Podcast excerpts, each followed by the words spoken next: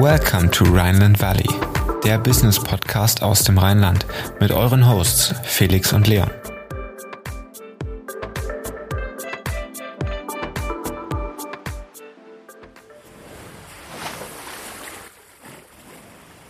Herzlich willkommen im Rheinland Valley, der Business Podcast für zwischendurch. Heute mit Jörg Reinbold, dem Geschäftsführer von APX aus Berlin. APX ist ein Early Stage VC und Long-Term Partner vieler Startups.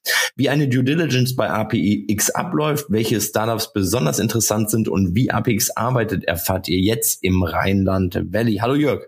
Hallo und danke für die Einladung. Freut mich sehr, dass das heute geklappt hat. Ähm, gerne. Und wir kommen direkt zur ersten Frage. Wie kommt eine Kooperation zwischen Axel Springer und Porsche überhaupt zustande? Ähm, die ist ja nicht so ganz offensichtlich und das, das kam als ähm, ich war Geschäftsführer von der Vorgänger-Company von Axel Springer, also hieß Axel Springer Plug and Play. Und ähm, als wir da überlegt haben, was wollen wir eigentlich als nächstes machen, ähm, als wir mitten in den Überlegungen waren, hat mich, ich glaube, der ein, ein Strategieverantwortlicher von Porsche angerufen und gefragt, ob ich Lust hätte, einen Vortrag zum Thema Innovation zu halten bei einem Management-Meeting. Das habe ich dann einfach zugesagt und äh, stellte sich dann raus, dass das nicht irgendein Management-Meeting war, sondern dass da irgendwie die Top 400 Führungskräfte waren und der Vorstand und der Aufsichtsrat. Und da habe ich dann so eine Viertelstunde lang erzählt, was, was wir so machen, wie wir in Startups investieren und warum wir glauben, dass es sinnvoll sein kann, Türen zu Corporates aufzumachen. Und danach in meinem Vortrag kam ähm, Oliver Blume, der CEO, und ähm, und ähm, einer der Porsche Porsches zu mir und meinten, das wäre sehr erfrischend gewesen und äh, wir sollten doch irgendwas zusammen machen. Und dann sagte ich, ja, das finde ich super. Ich weiß zwar noch nicht ganz genau was, aber können wir sehr gerne drüber nachdenken, was wir zusammen machen können. Und dann ähm, haben wir, glaube ich, so drei Wochen später uns getroffen. Ähm, ich hatte zwischendurch denen erzählt, dass wir gerade darüber nachdenken, die, die sozusagen den nächsten Fund zu bauen, also nach Axel Springer Plug and Play. Und ähm, dann sagten die, das finden wir super spannend. Und dann kam tatsächlich der ganze Porsche-Vorstand ähm, zu uns und hat bei uns eine Vorstandssitzung gemacht und ähm, haben ähm, uns dann, ich weiß es nicht mehr genau, zwei oder drei Stunden gegeben zu erzählen, was wir eigentlich machen und was wir tun würden, wenn wir zusammenarbeiten würden. Ähm, das das habe ich dann gemacht, zusammen mit, ähm, mit zwei Kollegen. Und ähm, dann kam auch noch ein Axel Springer Vorstand dazu, äh, weil wir dachten, dann müssen wir uns auch mal unterhalten beim Mittagessen. Und da haben wir dann tatsächlich uns ähm, die Hand gegeben, dass wir jetzt rausfinden wollen, wie wir was zusammen machen können. Und dann ist APX entstanden. Zuerst als als Company, dann haben wir überlegt, wie wir das Ganze nennen und kamen dann auf den Namen und dann dann gab's uns. Das ja, war jetzt vor fast fast vier Jahren super interessant und dann direkt auch in höchster äh, Führungslinie, sowohl von Porsche als auch von Axel Springer und mit dir zusammen natürlich dann auch. Ähm, ja, mega interessant. Habt ihr Präferenzbereiche für Investment oder seid ihr mehr Generalist und äh, investiert in alle Branchen? Wir investieren sehr breit, würde ich das nennen, in ähm, Teams, die aus allen digitalen Branchen kommen. Und natürlich gucken wir immer, wie können wir denen helfen. Und viele Teams, die sich bei uns bewerben, die haben natürlich die Idee, wir würden wahnsinnig gerne mal mit Porsche oder mit Axel Springer oder einer der verbundenen Firmen reden. Und das können wir dann meistens möglich machen. Das ist ganz oft nichts, wo die ganz schnell viel sozusagen Umsatz mitmachen, sondern das sind viel, da geht's viel um Wissenstransfer, um gemeinsames Lernen und um, um, ja, das klingt immer so pathetisch, aber um Win-Win-Situationen, die man damit herstellen kann. Also ein Startup wird schlauer, wenn sie wenn Sie mit jemandem reden, der das, was Sie lösen wollen, als Problem hat. Derjenige wird ähm, schneller oder besser, weil, weil sein Problem gelöst wird. Und unter normalen Bedingungen wäre das sehr viel schwieriger für die beiden miteinander zu reden. Und ähm, genau, das machen wir ganz viel. Es gibt aber auch ganz viele Firmen, die wir investieren, die gar nicht, ähm, die, die gar nicht erwarten, mit Axel Springer oder Porsche zu sprechen. Das ist ein sehr guter Einstieg, den du uns da geliefert hast. Ähm, hol uns dann noch mal kurz ab, was APX heute überhaupt macht in der Form. Ja, ja ihr, wir haben es gerade angesprochen, investiert in Startups. Aber wie sieht da die Zusammenarbeit aus? Wo unterstützt ihr? Wie funktioniert es? Ihr seid ja nicht rein als VC sozusagen tätig. Erklär genau, uns was wir machen mal. ist, also wir investieren ähm, in relativ viele Firmen. Also wir haben letztes Jahr in 50 Companies investiert. Dieses Jahr haben wir vor, in 60 zu investieren, vielleicht sogar noch ein paar mehr. Ähm, dafür gucken wir uns erstmal ganz viele Teams an, die wir, wir auch irgendwie kennenlernen müssen, äh, damit wir mit denen reden können. Und ähm, so, wir, wir gucken uns in der Woche zwischen 40 und 90 Firmen an und reden mit den Teams darüber, was sie vorhaben. Hm, die lernen wir kennen, einmal, weil die zum Glück inzwischen irgendwie uns kennen und dann, dann einfach sagen, wir wollen gerne mit APX als Investor reden. Ähm, wir lernen ganz viele kennen durch unser Netzwerk. Wir haben jetzt in über 120 Firmen investiert und ähm, haben vorher mit Axel Springer Plug and Play auch in 102 Firmen investiert. Und dann sind wir auch alle, alle sehr umtriebig ähm, und kennen wahnsinnig viele Leute, die gründen, gegründet haben, sind an Unis präsent, haben äh, ein Scout-Netzwerk an Unis und, und lernen einfach tatsächlich zum Glück viele Firmen in ganz Europa kennen. Und dann gucken wir uns die an. Also die sind meistens sehr früh, also Pre-Seed äh, gucken wir uns die an. Ganz oft sind das Leute mit einer Idee. Dann gucken wir eigentlich nach drei Sachen. Warum ihr, warum das, warum jetzt? Warum ihr, da gucken wir uns an, sind die Leute, wie vollständig ist das Team? Wissen die, was sie tun? Ähm, was fehlt denen noch? Wie sehen die das, was ihnen fehlt?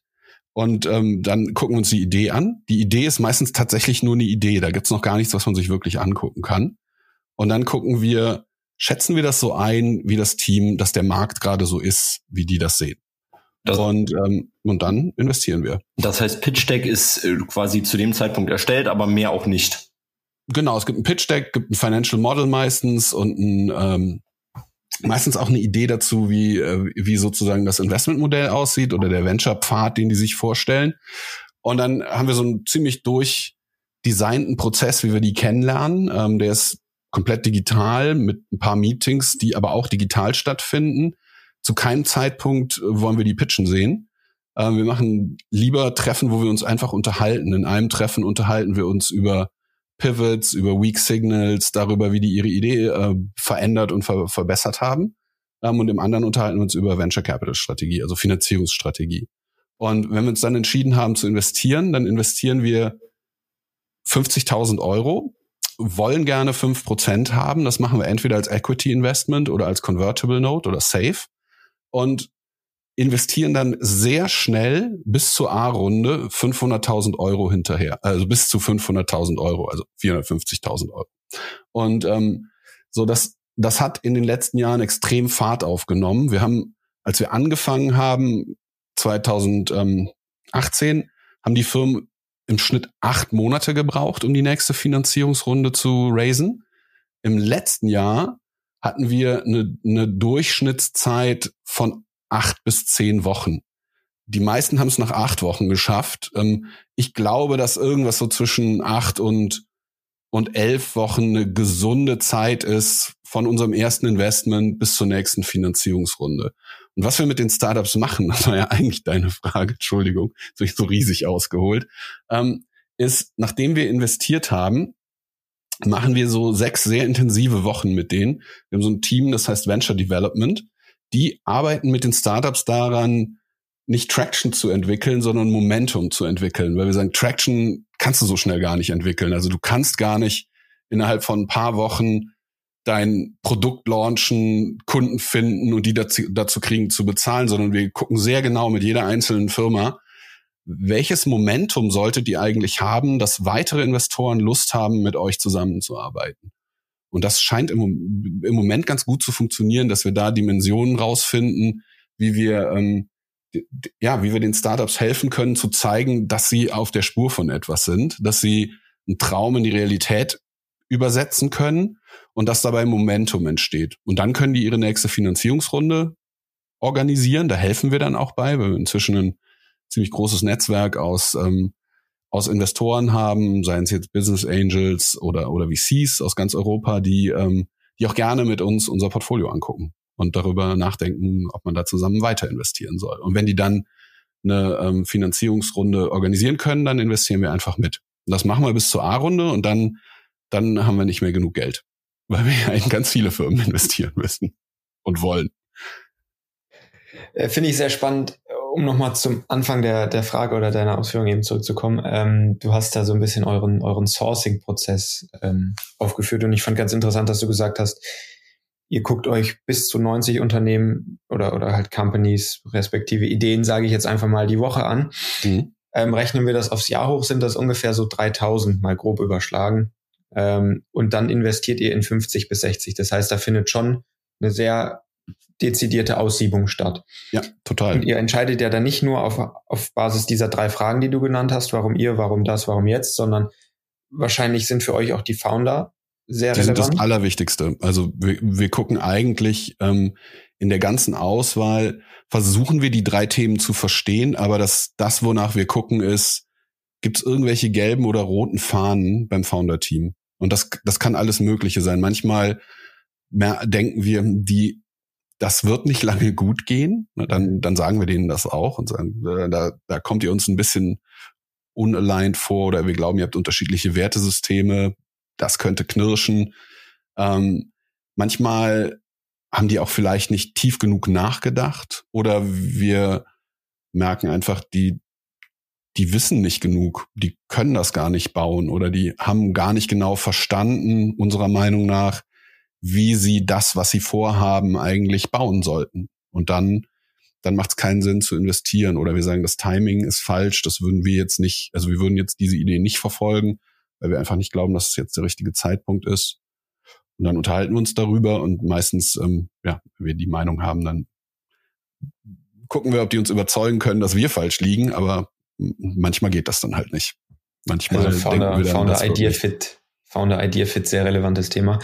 Und dann das nächste Thema, was du noch angesprochen hast, ähm, ist dann, dass ihr über einen mehrwöchigen Zeitraum die Startups eng begleitet, beziehungsweise auch so ein bisschen Sparring bietet, um die Idee auch hin zum MVP zu entwickeln. Und dann ist ja auch euer Ziel, natürlich investiert ihr auch Follow-up bis zu 450.000 dann noch, noch oben drauf, aber ist ja auch euer Ziel dann, den Wert der ganzen Idee und des, des Businesses äh, zu, zu steigern und da ein Follow-up-Investment ähm, zu, zu realisieren, richtig?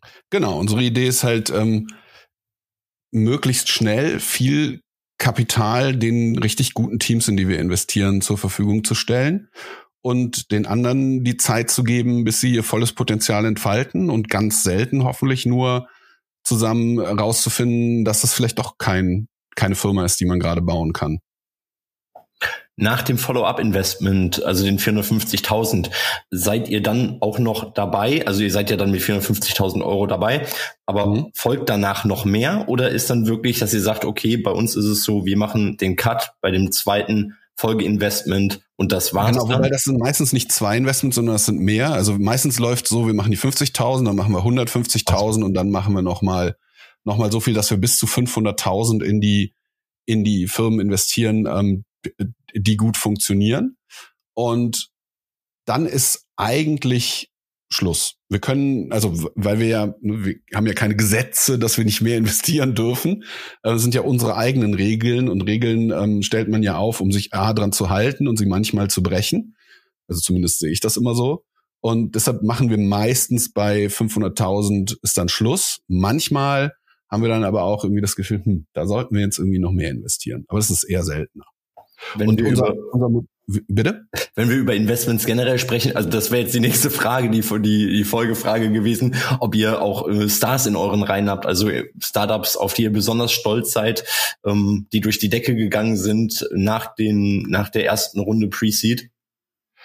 Ich glaube, unser Portfolio ist noch ein bisschen jung, dass wir, ähm, dass wir sagen können, da sind jetzt so absolute Superstars dabei. Also wir haben zum Beispiel noch keine Firma, die, ähm, die einen Milliardenwert hat im Portfolio. Das liegt aber auch wahrscheinlich daran, dass die ältesten Firmen in unserem Portfolio gerade mal drei Jahre alt sind. Was wir schon sehen, ist, dass die ersten jetzt so die, die dreistellige Millionenbewertung knacken, was wir natürlich super cool finden und super gut finden.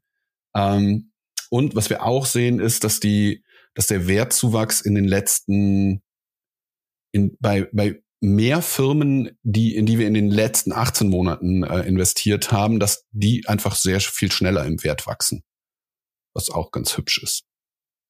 Und insgesamt ist so mein Gefühl, dass die, dass die ganze Venture Capital Industrie globaler, strukturierter und ähm, und auch ein bisschen ähm, auf der einen Seite ist sie ein bisschen crazy bei den Bewertungen, die gerade ähm, die die gerade möglich sind. Auf der anderen Seite ist es aber doch alles ein bisschen reflektierter. Also man kann man kann schon, glaube ich, gute Investments machen und es gibt gute Co-Investoren, die die das Potenzial von Startups erkennen und denen dann helfen, in verschiedenen Märkten zu wachsen. Also das ist schon, das war, glaube ich, vorher noch nie so gut. Aus Startups. Wie ist denn deine Meinung dazu den Themen, weil man das erstens vermehrt in der Presse liest, aber wir hatten auch äh, Alex von Frankenberg im Sommer bei uns zu Gast vom HTGF und ähm, haben da auch über das Thema gesprochen. Wie siehst du das mit den mit einer gewissen Überhitzung des Marktes bei den Bewertungen, sage ich mal? Sagst du, das ist gut oder sagst du, Deutschland hinkt im Vergleich zum Silicon Valley immer noch hinterher und es ist genau richtig, wo wir uns gerade hinentwickeln? Ja. Ich meine, im letzten Jahr, wenn man die EY-Studie, die jährlich veröffentlicht wird, äh, anguckt, hat man gesehen, dass wieder Rekordsummen in Deutschland investiert wurden. Also eigentlich haben wir eine positive Entwicklung. Genau, eigentlich wird, wird finde ich, gut investiert. Hm, ich glaube, da gibt's auch wieder verschiedene Facetten, die man sich da angucken kann. Ich glaube, eine Facette ist, ähm, das, was nicht funktioniert hat in der letzten Zeit, war, dass du das Wachstum zu sehr zum Selbstzweck erhebst und von, von der eigentlichen Nachhaltigkeit jetzt nicht nur im Sinne von ökologischer Nachhaltigkeit, sondern von wirtschaftlicher Nachhaltigkeit entkoppelst und Firmen extrem lange private hältst, die Bewertung extrem nach oben optimierst, dann Börsengang machst und das, was dann passiert, einfach sozialisierst und als Investor deine deine äh, sozusagen deinen Exit machst. Das hat ein paar Mal nicht funktioniert. Das finde ich extrem gesund für für die globale Wirtschaft. Ähm, was ich gut finde, ist, dass es sehr viel Kapital gibt und wenn du eine gute Idee hast, die du gut skalieren kannst, du als äh, Gründerin oder Gründer tatsächlich das Kapital bekommen kannst, deine Idee wirklich groß zu machen. Und wenn du eine Idee hast, die du international groß machen kannst, dir, glaube ich, so tolle, so toller Zugang zu zu Finanzierungsmöglichkeiten gerade offen steht, wie, wie ich das noch nie vorher erlebt habe. Das finde ich gut. Aber eben, wie gesagt, was ich nicht gut finde, ist, wenn, ähm, wenn du dann so Netzwerke hast, die Bewertungen nach oben pushen und ähm, dann gucken, wie lange kann man das machen, bis dann man äh, einen Exit findet. Oder man, ja, man irgendwas erzeugt, was, ähm, was das gut verpackt, was man da erzeugt hat, und, ähm, und dann an die Börse geht und damit ganz viele Leute, die vielleicht nicht so informiert sind, ähm, der Bewertung zustimmen. Da finde ich, da muss man, das muss immer fair bleiben. Für alle. Dann Mindestens korrekt. Dann kommen wir ja fast schon direkt zum nächsten Thema Scheitern. Hattet ihr Startups in den Reihen, die gescheitert sind, ähm, wo es mit der Ideenumsetzung nicht geklappt hat, wo das Team irgendwie aneinander geraten ist? Ähm, weil Scheitern ja auch immer irgendwie zum ganzen Startup-Thema dazugehört. Der Großteil der Startups scheitert. Und warum scheitern Startups? Ja, genau. Ja, natürlich hatten wir das. Alles, was du aufgezählt hast. Ähm, ich glaube, was wir ich hatte, bevor wir, bevor wir jetzt hier in diese Aufnahme uns begeben haben, hatte ich ein, äh, tatsächlich ein, ein Meeting mit einem Startup, die gerade merken, dass das nicht funktioniert, was sie machen.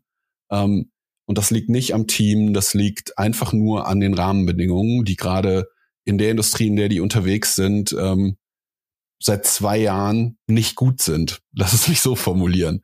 Und ähm, die haben jetzt alle möglichen Dinge versucht. Die haben eigentlich auch eine richtig gute Finanzierung. Die kriegen aber ihre Meilensteine einfach nicht erreicht und die müssen jetzt überlegen, was machen wir denn jetzt in den nächsten drei Monaten, weil so lange haben die noch Geld. Und ähm,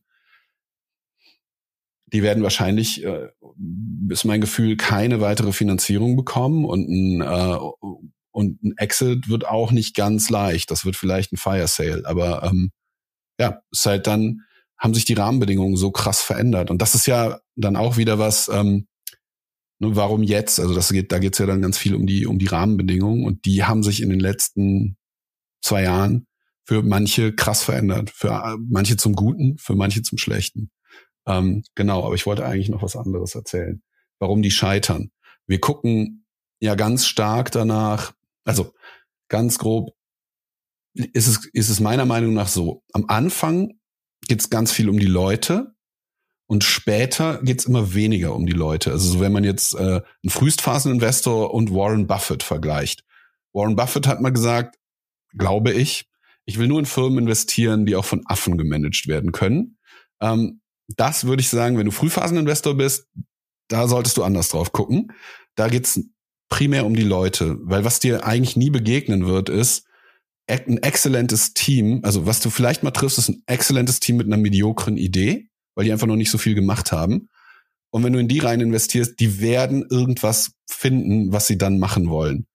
Was dir nicht so oft begegnen wird, ist ein mediokres Team mit einer super exzellenten Idee. Das ist einfach unwahrscheinlich, dass dir das äh, begegnet. Ähm, was du, was aber schon mal passieren kann, ist, und das versuchen wir in unserer, in unserer sozusagen Due Diligence rauszufinden, wir versuchen die Team-Issues rauszukriegen, also gucken, ist das ein Team, in das wir investieren wollen? Und manchmal ist es tatsächlich so, dass wir sagen, wir glauben richtig stark an das Team. Die Idee finden wir ganz gut, ist aber auch nicht so wichtig, weil die werden irgendwas Gutes machen. Und dann ist halt auch wichtig, wir investieren dann halt 50.000 Euro und nicht 50 Millionen. Ne, wenn du 50 Millionen investierst, musst du dir ganz andere Sachen angucken. Dafür musst du aber auch ganz andere Daten haben. Und ähm, so früh wie wir investieren, da gibt's ja nichts, was du angucken kannst. Da kannst du dir die Menschen angucken. Du kannst dir angucken, wie die über ihre Idee sprechen und kannst dann Situationen erzeugen, wo du siehst, wie die miteinander interagieren, wie die füreinander einspringen, wie die, wie die auf Fragen reagieren, wie viel die alle reden, ob die zufrieden sind mit dem Cap Table ne, oder wenn der nicht symmetrisch ist. Und dann kannst du halt, also wir versuchen auszuschließen, dass unsere, unsere Companies kaputt gehen, weil das Team auseinanderfliegt. Was du nicht im Griff hast als Frühstphaseninvestor oder generell auch als Founder, ist, lässt sich das alles so bauen, wie du dir das vorstellst. Ne, weil da gibt's manchmal Tücken, an die du einfach nicht denkst. Ja, wichtiger Punkt, den du ansprichst, mit den 50.000. Aber ich, genau, ich wollte zum Scheitern noch was sagen. Ähm, ja, klar, logisch. Scheitern ist super wichtig, aber da gibt's meiner Meinung nach den allerbesten Trick. Granular scheitern, vollkommen in Ordnung. Episch scheitern sollte man vermeiden. Und granular scheiterst du halt, indem du Sachen ausprobierst. Und das kann man dann irgendwie, wenn man, wenn es um Produkt geht, kannst du halt so Multivariantentests machen Du kannst halt immer dein, dein, dein Produkt immer schrittweise weiterentwickeln. Du kannst dein Modell schrittweise weiterentwickeln. Du kannst in verschiedenen Märkten launchen. Du kannst extrem viel ausprobieren. Und dabei gibt's dann halt immer Varianten, die funktionieren und Varianten, die nicht funktionieren. Meistens kommt dann, während du das so machst und dich so durch die verschiedenen Varianten durchiterierst, kommt, äh, kommt was Erfolgreiches bei raus, wenn du das nicht ganz blöd machst. Das ist vielleicht was anderes, als du ganz am Anfang mal gepitcht hast, aber du hast halt was gebaut, was funktioniert. Da ist total viel Scheitern drin, nämlich alle Varianten, die nicht funktioniert haben auf dem Weg dahin. Aber du hast das epische Scheitern eben vermieden. Und das ist, finde ich, das Coole an digitalen Startups. Du kannst halt alles immer wieder umbauen. Wenn du, ähm, anderes Beispiel, ich bin im Verwaltungsrat von Balsen, die machen Kekse. Ne, und wenn du eine neue Fabrik baust, das ist halt eine echte strategische Entscheidung. Da kannst du nicht sagen, okay, ich baue da jetzt mal eine Fabrik hin und hm, mal gucken, was sie dann macht. Die da brauchst du ein Grundstück, dann gräbst du da ein Loch, dann versenkst du da viele Millionen an Technologie rein und dann kann die halt Kekse backen. Ne? Und ähm, du kannst aber nicht sagen, so jetzt soll sie aber Pizza machen. Ne? Die kann halt Kekse backen, die Fabrik. Und äh, da solltest du dir vorher gut Gedanken drüber machen, ob du die dahin bauen willst. Das, was, was ich so in meinem, in meinem Hauptberuf mache, mit, mit ähm, Foundern arbeiten, die digitale Firmen arbeiten, die können halt auf dem Weg immer wieder umentscheiden und die können sagen, klar, wir investieren jetzt eine Million in irgendwas, aber wenn die merken, okay, wir haben jetzt schon 10.000 investiert von der Million, aber irgendwie funktioniert das nicht, machst halt was anderes. Aber du hast nicht irgendwie ein Loch gegraben und angefangen, da Sachen reinzubauen. Kannst viel schneller switchen. Sehr valider Punkt, sehr valider Punkt. Ganz wichtig. Weshalb auch heute wahrscheinlich viele Founder gerade in Digital äh, Startups dann auf Bali oder sonst wo arbeiten und eben da auch flexibel sind.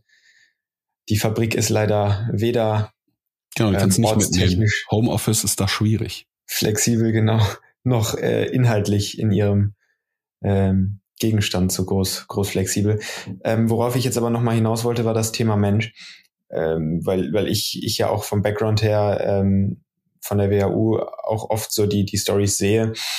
Und ähm, viele der, der Gründer, die dann die sehr erfolgreichen Projekte machen, sind entweder Ex-Unternehmensberater oder teilweise auch Investmentbanker. Und da wäre jetzt meine Frage an dich, was mich interessiert. Hast du so ein Standardprofil, was du vielleicht siehst bei den Gründern, wo du sagst, das ist super hilfreich, dass sie eben drei, vier Jahre Unternehmensberatung gemacht haben, weil sie hier, keine Ahnung, Struktur, Strategie etc. gelernt haben? Oder sagst du, es sind nur drei, vier Facetten eines Gründers, die für mich interessant sind, wie äh, die sich in der Persönlichkeit widerspiegeln. Also you name it, aber. Ja, ich glaube, dass, also die, das, das ist ein Muster, glaube ich, dass du, dass du Leute hast, die, die so Schweizer Messer sind und irgendwie alles können. Ähm, das ist aber jetzt zum Beispiel, wenn ich so unser, unser, unser Portfolio angucke, das sind ganz unterschiedliche Leute mit total unterschiedlichen Hintergründen. Ähm, und das das, das finde ich wichtig. Also du musst natürlich wissen, was du tust. Und da ist es schon hilfreich, ähm, das entweder schon mal gemacht zu haben oder einfach gut denken zu können und sagen zu können, ich glaube, ich werde das machen jetzt, wenn ich das zum ersten Mal mache. Ne? Das hast du halt, wenn du in ganz junge Gründerinnen und Gründer investierst. Die haben ja noch nichts gemacht. Du musst halt gucken, traue ich denen zu, dass sie das hinkriegen, ohne dass sie das schon mal gemacht haben. Das kann ja auch einen Reiz haben, weil die einfach nicht wissen, wie man es macht.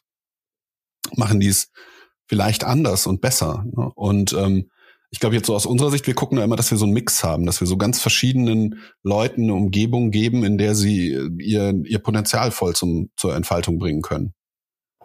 Jetzt hast du gerade eben das Thema Due Diligence schon mal angesprochen. Wie läuft denn bei euch so eine Due Diligence ab? Ich meine, wir haben viel darüber gesprochen, dass ihr euch die Charaktere an sich anguckt. Ähm, aber nehmen wir an, ihr habt euch dann für ein Startup oder ihr seid in der Erfindungsphase von einem neuen Startup, ihr guckt euch ganz viele Startups pro Woche an. Und wie entscheidet ihr dann wirklich Step by Step, okay, die nehmen wir? Mhm. Also nehmen wir an, wir drei reden nach diesem Interview noch weiter miteinander, haben eine Idee und sagen so, jetzt wollen wir von APX finanziert werden. Dann teilen wir uns die Arbeit auf, wer von uns was macht. Auf jeden Fall am Ende gehen wir auf die ähm, apx.vc Webseite, da findet man dann einen Knopf, dass man finanziert werden möchte, drückt da drauf und da gibt es dann tatsächlich ein Formular. Das finden wir immer so ein bisschen awkward, aber das ist halt wie es ist. Und das füllt man aus. Und dann kann man, wenn man ein Pitch Deck hat, das hochladen oder andere Informationen, die man mit uns teilen will. Das landet dann bei uns, wird dann in einem ersten Filter angeguckt von meistens einer Person, die rotieren dann immer. Wir rotieren immer, wer sich das anguckt. Die sortieren, da sortieren wir dann erstmal die Sachen aus, die wir gar nicht machen. Also zum Beispiel Fischteiche in Tansania finden wir super wichtig, finanzieren wir aber einfach nicht. Und, und so andere Sachen, die dann da so ankommen. Das, was wir uns dann ernsthaft angucken, da gucken dann mindestens sechs Augen drauf, relativ schnell, das ist dann in so einem Tool drin. Ähm, und wir haben meistens Fragen, während wir das lesen. Also wir gucken uns an, wer, wer sind die Gründer, was ist die Idee, was haben die vor und dann kommen ganz schnell Fragen. Dann kriegen die Gründerinnen und Gründer die Fragen von uns geschickt, können darauf dann antworten. Wenn wir die Antworten gut finden, gibt es ein erstes Gespräch. Da haben wir dann meistens noch mehr Fragen. Dann gibt's die, die VD-Session, also diese, hatte ich eben gesagt, so eine Venture Development Session nennen wir die, wo wir über Pivoting Moments sprechen, wo wir darüber sprechen, was sie miteinander bisher erlebt haben, wie, wie sie Entscheidungen treffen, wer ihnen noch fehlt. Solche Themen besprechen wir dann. Und dann haben wir noch eine zweite Session, die, äh, die nennen wir VC-Session. Da reden wir über Finanzierungsstrategie. Also was, wie viel Kapital glauben die, wann zu brauchen, wofür und wie wollen die das dann investieren. Dabei haben wir dann meistens auch Fragen zum, zum Modell, zur Marktgröße, zu externen, internen Faktoren, Wettbewerb, direkt, indirekt. Das besprechen wir dann alles. Und dann entscheiden wir, ob wir das, ob wir das Investment machen wollen. Und das ähm, machen wir dann, indem eine oder einer von uns ein äh, Investment Proposal dafür schreibt. Das entsteht so in der ganzen Zeit. Und diese Investment Proposals, die gucken wir uns immer eigentlich haben wir dann schon entschieden intern, dass wir investieren wollen und stellen uns die dann noch einmal formal dienstags vor und sagen so, das ist das, das ist ein Investment, das wollen wir jetzt machen. Dann gucken wir uns das alle nochmal an und sagen, okay, wir machen das jetzt. Und dann geht's ins Closing. Und dann muss man das einfach nur machen, das Investment. Da gehen zum Glück dann relativ wenig Deals verloren, weil man ja darüber gesprochen hat, dass man das will. Ähm, und vorher geht in jeder Stufe, gehen uns immer ein paar verloren. Alles klar. Dann würden wir jetzt zu unseren Private Insights kommen. Ja, wir haben sechs, ganz, ja. Ich wollte noch sagen, dieser ganze Prozess dauert ungefähr zwei bis drei Wochen. Das ist wichtig. Also das dauert nicht Monate, sondern das geht super schnell.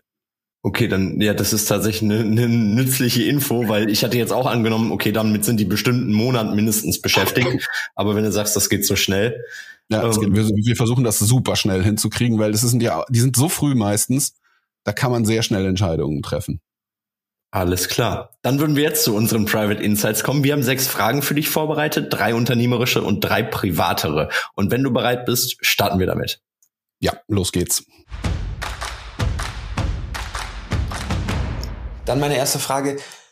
Gibt es einen aktuellen Favoriten im Portfolio von APX, den du besonders im Auge hast? Natürlich nicht. Ich mag die alle super gerne. Es gibt allerdings Founder, mit denen ich mehr resoniere als mit anderen. Das ist aber auch normal, weil wir ja alles Menschen sind. Und ähm, das ist zum Beispiel was, was wir ähm, auch dann tatsächlich berücksichtigen. Also wir meistens arbeiten wir nicht mit Leuten, auf die wir dann gegenseitig keinen Bock haben. Das ist auch ganz selten nur, aber es gibt halt Leute, mit denen man einfach, man merkt, okay, wenn ich mit dem was mache oder mit der, das, das, das entwickelt immer Momentum. Man kommt zusammen in Flow. Da achten wir drauf, dass wir, wenn wir schon Partnerschaften finden, dass die immer möglichst flowfähig sind. Sehr cool. Ich glaube, das äh, spiegelt auch den ganzen Kontext unseres heutigen Gesprächs wieder, wie wichtig der persönliche Fit bei Foundern ist und wie wichtig das Team ist. Ähm, nächstes Topic oder nächste Frage. Das deutsche Startup Hub wo siehst du das? Ist es Berlin oder sagst du in München oder Hamburg entwickeln sich langsam auch so Hotspots? Oder Köln steht natürlich auch zur Debatte. Das ja, ich wollte nur kurz sagen, ich bin in Köln aufgewachsen. Und, ähm, und ähm, ich glaube, dass das, das wird immer irrelevanter. Ähm, vor allen Dingen jetzt gerade ähm, haben, glaube ich, alle gelernt, Location ist gar nicht so wichtig. Wir haben zum Beispiel aufgehört, von den Companies äh, uns zu wünschen, dass sie nach Berlin kommen. Das ist total egal. Die können sein, wo sie wollen. Was man schon in Nicht-Corona-Zeiten nicht unterschätzen darf, ist, wo hast du welche Ökosysteme? Ich glaube schon, dass Berlin einfach ein total vielfältiges Ökosystem mit super spannenden Leuten hat, die eben, weil so viele Startups hier sind und so viele Leute und das alles so international ist, ist das schon ganz gut, wenn du, wenn du Leute brauchst. Ist aber nicht mehr so relevant, weil die können ja auch remote von irgendwoher arbeiten. Insofern ist dann eher die Frage, welche Lebensqualität willst du haben an dem Ort, wo du lebst und wie wichtig ist es, dass du physikalisch da bist, wo deine Company ist. Muss man dann sehen, wie sich das weiterentwickelt, wenn, ähm, wenn Corona irgendwann verschwindet. Aber ich glaube, das, das wird immer irrelevanter. Was ich merke oder was ich sagen würde, Deutschland ist schon ein total wichtiger Hub in Europa. Europa ist ein wichtiger Hub auf der Erde. Und, ähm, und dann gibt's noch Amerika, es gibt noch China und ähm, Afrika gibt's auch noch. Das ist allerdings super spannend, aber auch gleichzeitig echt schwierig zu verstehen, was da so alles passiert und, und, und wie man da investieren kann. China machen wir gar nichts, weil wir da einfach überhaupt nichts in Anführungsstrichen zu bieten haben und wir auch gar kein äh, gar kein gar keine Hilfe sein können für chinesische Star Startups in China.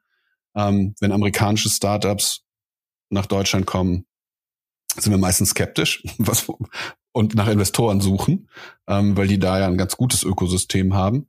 Und ich glaube jetzt, deine, um deine Frage kurz zu beantworten, ich glaube, es ist gar nicht so wichtig. Ich glaube, es gibt in den, die Großstädte sind schon relevant und es sind halt Berlin, München, in, im Rheinland passiert auch eine ganze Menge. Und in also Frankfurt, also, weil da so viele Banken sind. Zusammenfassend ist Hamburg wichtig, dass, dass sich das, dass sich die Talente finden und da eben entsprechend ähm, dann ja. anfangen zusammenzuarbeiten. Klar, zu Prä-Corona-Zeiten oder ohne Corona hat man einfach dann höhere Netzwerkeffekte, wenn ja. man dann lokal vernetzt ist. Aber ich glaube, das verwässert immer mehr. Dann letzte Frage zu deiner Daily Routine. Vielleicht ist sie aktuell anders als sonst, aber was ist so deine erste Tätigkeit morgens, wenn du deinen Arbeitsalltag startest? Das kommt tatsächlich drauf an, wenn ich ein, ein Home, also an manchen Tagen habe ich direkt einen Call mit, ähm, mit Leuten, die, mit denen ich darüber rede, was sie gerade tun. Oder mit, mit meinem, ähm, wir haben in eine Firma investiert, die heißt Sharpest die machen Coaching skalierbar. Und da wir unsere eigenen äh, Firmen sehr gerne sozusagen deren Kunde werde, werden, habe ich einen Sharpest Coach. Das einen Tag in der Woche habe ich erstmal eine Coaching-Session, um äh, besser zu werden. Und ähm, an den anderen Tagen coach ich mal und dann, ähm, genau, das ist eigentlich das, wie die meisten Tage starten. Dann kommen wir jetzt zu den privateren Fragen. Und zwar, in welches börsennotierte Unternehmen würdest du privat momentan am ehesten 100.000 Euro investieren? Das ist eine super spannende Frage. Ähm, ich investiere tatsächlich, wenn privat, dann eher in, ähm, in ETFs ähm, und nicht direkt in, in, in Firmen. Ja, habe ich letztens erst drüber nachgedacht, dass mir gerade keine Firma einfällt, in die ich so viel Geld investieren will. Nur so Bündel von Firmen, in die ich investiere. Alles klar, Thema Geschäftsreise. Was muss dabei sein? Worauf kannst du nicht verzichten? Ist es der Sitz am Fenster im Flugzeug, die Minibar auf dem Hotelzimmer oder der Spa-Bereich im Hotel oder irgendwas, was, was dringend dabei sein muss? Ich habe tatsächlich schon ganz lange keine Geschäftsreise mehr gemacht, weil ich alles per Video mache. Ähm, wenn ich daran zurückdenke, wie ich vorher gereist bin, habe ich schon immer versucht, so wenig zu reisen, wie es geht. Vor allen Dingen, weil ähm, wir uns echt Mühe geben, unseren, äh, unseren Footprint zu minimieren, also unseren Klimafootprint. Deshalb fahre ich meistens Bahn. Da liebe ich eine Stromversorgung und Netz. Netz finde ich wichtig. Ähm, ja, und die, das ist es, das ist es eigentlich. Und dann mag ich auch gerne so eine Balance, also dass ich ähm, nicht so sehr hetzen muss und keine Ahnung, wenn ich mal das ist das Schöne, ich darf dann ja an schöne Orte, so Kalifornien ist so ein Hub, wo ganz viel passiert, New York ist ein Hub, wo ich, wo ganz viel passiert. Da versuche ich dann nicht, wenn ich da, da muss ich hinfliegen, das andere wäre nicht so, nicht so effizient oder wahnsinnig teuer. Ähm, und da bin ich dann meistens, da versuche ich nicht reinzufliegen, Sachen zu machen, wieder rauszufliegen, sondern dann ähm, ein Wochenende da zu haben. Ich versuche dann auch immer mit irgendwem zusammen zu fliegen ähm, damit, damit wir uns dann, also äh, mit irgendeinem Teammitglied zusammen, äh, um uns danach noch viel besser zu kennen. So, dann kommt jetzt noch eine Entweder-Oder-Frage. Ein Abendessen mit Larry Fink, Chairman und CEO von BlackRock oder mit Jessica Elba? Das ist mir ehrlich gesagt egal. also die, ich, das klingt jetzt hoffentlich nicht zu arrogant. Ich hatte schon so viele Abendessen in meinem Leben mit total spektakulären Menschen, die teilweise super bekannt oder eben vollkommen unbekannt sind. Die kenne ich beide nicht persönlich. Insofern wäre ich bei beiden gespannt drauf, rauszufinden, wie die, wie die wirklich sind. Dass ich da jetzt was Lebensveränderndes lernen würde, weiß ich gar nicht. Vielleicht schon, aber das wäre mir egal. Wir sind nämlich deine LinkedIn-Interessen ein bisschen durchgegangen und die zwei Personen sind da erschienen. Deswegen haben wir gedacht, picken wir uns ja, die mal raus. Jawohl, Jörg, vielen Dank für das Interview, vielen Dank für die spannenden Insights ähm, in APX und wie ihr investiert. Es hat sehr viel Spaß gemacht und wir freuen uns weiterhin auf APX zu gucken, worin ihr investiert und wie es bei euch weiterläuft. Mach's gut. Danke sehr. Ja, das war's auch schon wieder mit der aktuellen Folge Rheinland Valley. Wir würden uns sehr freuen, wenn du uns weiterempfehlst, damit wir noch mehr Reichweite bekommen. Und wenn du auf iTunes zuhörst, würden wir uns sehr freuen, wenn du uns eine positive Bewertung hinterlässt, damit der Podcast auch noch besser auffindbar wird. Wie immer findest du in den Show Notes alle Informationen und wir sagen bis zum nächsten Mal und ciao.